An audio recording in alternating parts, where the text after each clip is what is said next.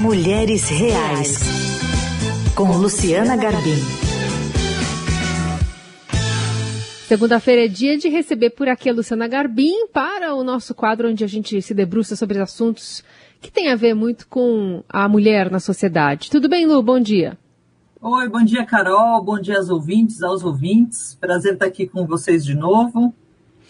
Luciana Garbim, que é jornalista e vira e mexe, é, traz para a gente alguns assuntos vividos, né, com a experiência pessoal, e essa aqui é uma, uma inusitada experiência pessoal, que é atravessar o Drake nessa visita que ela fez, não muito distante, né, à Antártida.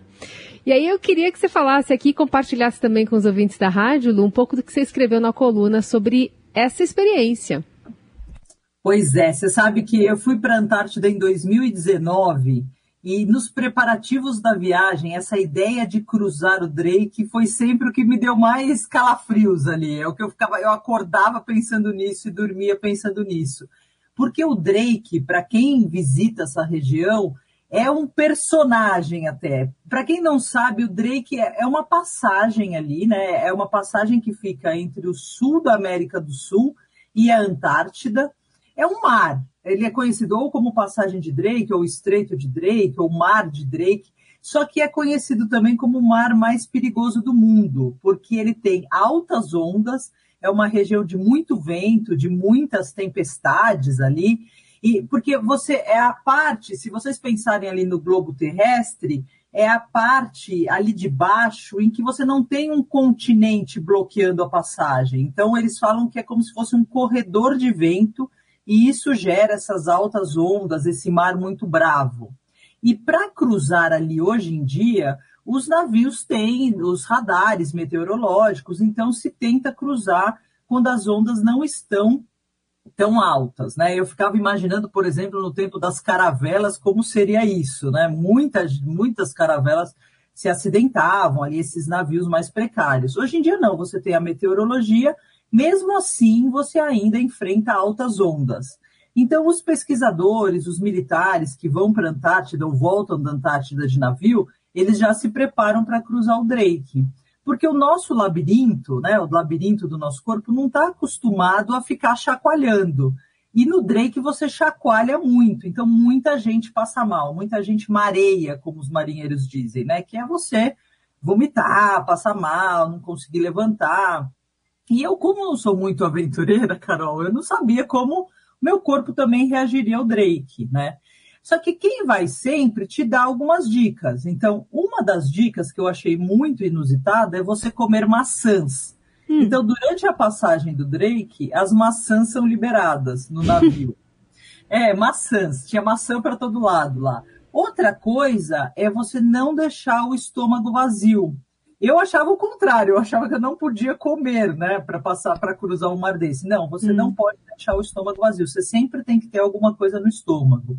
E outra coisa que eles recomendavam é um remédio à base de sinarizina, se não me engano, que é um remédio justamente para o labirinto, né, que é como se você engrossasse ali, né, tô falando toscamente aqui, engrossasse o seu labirinto para você cru poder cruzar, não ficar tão sensível a esses chacoalhos. Né? É uma passagem longa, Adri. Então, a gente pegou um dia e meio de Drake. Para voltar hum. da Antártida são quatro dias de navio, né? Para você voltar ali para Punta Arenas, que é no sul do Chile. Mas do Drake são pelo menos 36 horas. Então você imagina, são 36 horas que você fica ali balançando e chacoalhando, né? E muita gente passou mal, né? E eu já estava ali meio preparada para o que podia acontecer. Assim, foi uma experiência, porque eles amarram, Carol, tudo no navio, tudo é amarrado. Então, as cadeiras, as mesas, a porta da geladeira, da cozinha do navio, tudo é, é ali da sala de convivência, né? Onde tinha um espaço para os militares fazerem um lanchinho, tudo aquilo é amarrado. Aí eu lembro que até tinha uma cadeira no, no, camarote, né? Eles chamam de camarote o quarto que a gente fica, tinha uma cadeira muito pesada. E eu vi que não estava amarrada a cadeira. Eu falei, e essa cadeira não vão amarrar? Aí até a minha companheira ali de camarote falou: não, é, isso daqui é muito pesado. Que nada. Quando a gente entrou no Drake, a cadeira também voou, assim, não tem coisa pesada para o Drake, sabe? E, e é, eles explicam que as ondas batem na, do lado do navio, né? Então eles têm mais prática ali. Então, como ela bate do lado, você tem não só essa sensação ali da montanha russa, sabe? De, de descer, às vezes, e não encontrar o chão, como uhum. essa sensação de uma batedeira mesmo. Então é, é uma experiência inusitada, né?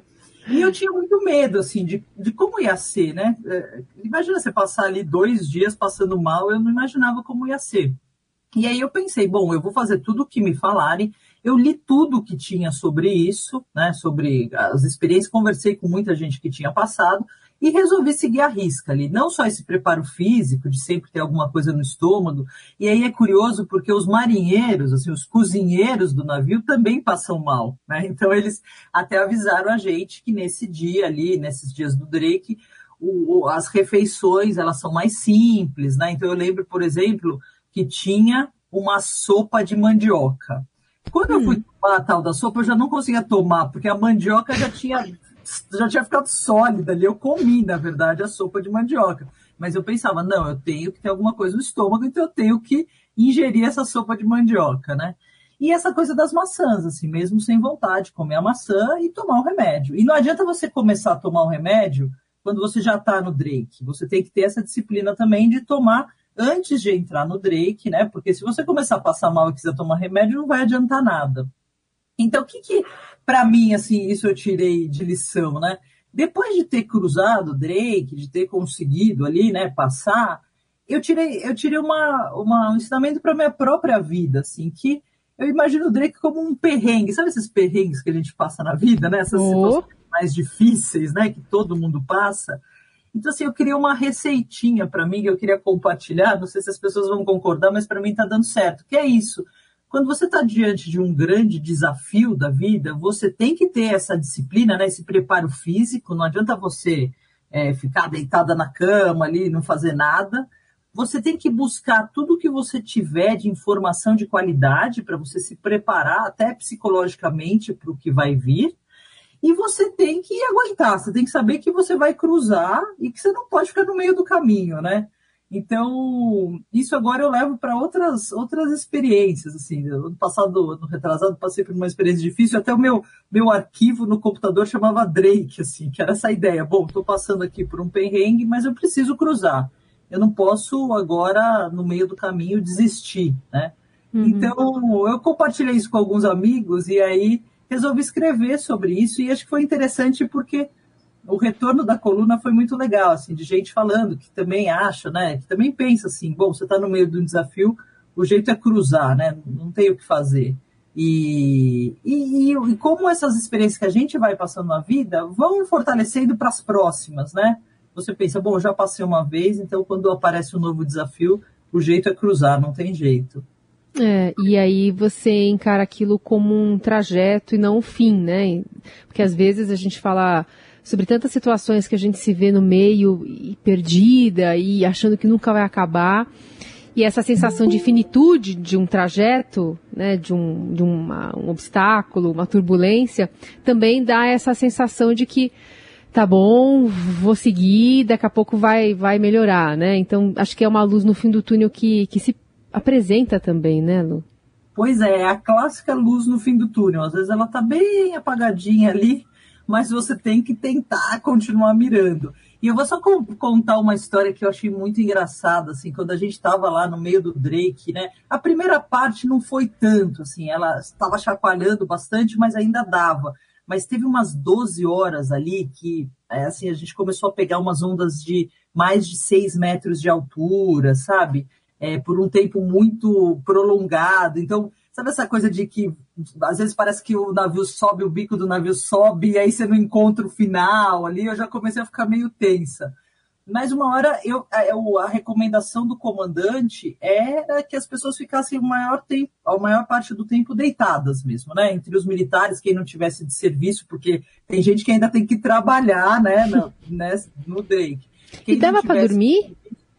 Oi? Chegou a cochilar assim no caminho Olha, não? tem até, no, nos camarotes, você tem até um tipo de umas cintas hum. que é hum. para você se amarrar ali no leito, né? Para uhum. você não cair se você quiser dormir. Hum. Eu consegui dar umas dormidinhas muito rápidas, mas aí quando chacoalhava demais, eu acordava, né? A gente Sim. não está acostumado com isso. Mas uma hora eu falei, ah, não, vou tentar levantar para dar uma volta, porque eu não aguentava mais ficar ali, né, deitada. E fui ali na sala de convivência. Tinha uns poucos bravos ali, porque no dia, nos dias de Drake as pessoas desaparecem também no navio, né? Porque muita gente fica passando mal, fica tentando ficar ali quietinho para não passar mal. Uhum. Mas tinha alguns militares e eles estavam assistindo, Carol, o filme Rambo. Então, depois, Rambo 4, eu só vi que era o Rambo. Stallone com um monte de gente, um monte de sangue, com faca. E eu falei, gente, eu não tô acreditando que eu tô no meio desse chacoalho todo. E eles estão assistindo o Rambo. Aí eu falei, não, não, vou voltar pro camarote, porque eu achei que cruzar o Drake, tudo bem, mas assistir Rambo no Drake eu achei que já era uma experiência forte demais para mim. E aí peguei e voltei lá pro camarote, mas é, sempre dou risada quando eu lembro. Como é que dá pra é. assistir Rambo naquele chacoalho todo? Cada um escolhe a forma com que enfrenta seus Drakes, né? Seus que Drakes, seja com o Sylvester Stallone exatamente. com faca na, na boca ou ou dormindo, assim, entorpecendo, ou com informação, né? Como você buscou apoio também para passar por esse desafio e contar aqui pra gente. Muito bem. Se quiser comentar essa coluna, como sempre, fique à vontade pelo nosso WhatsApp, pelo Instagram da Luciana Garbim ou até na própria coluna que está publicada no portal do Estadão. Lu, obrigada, um beijo, até semana que vem. Um beijo, boa semana para todo mundo.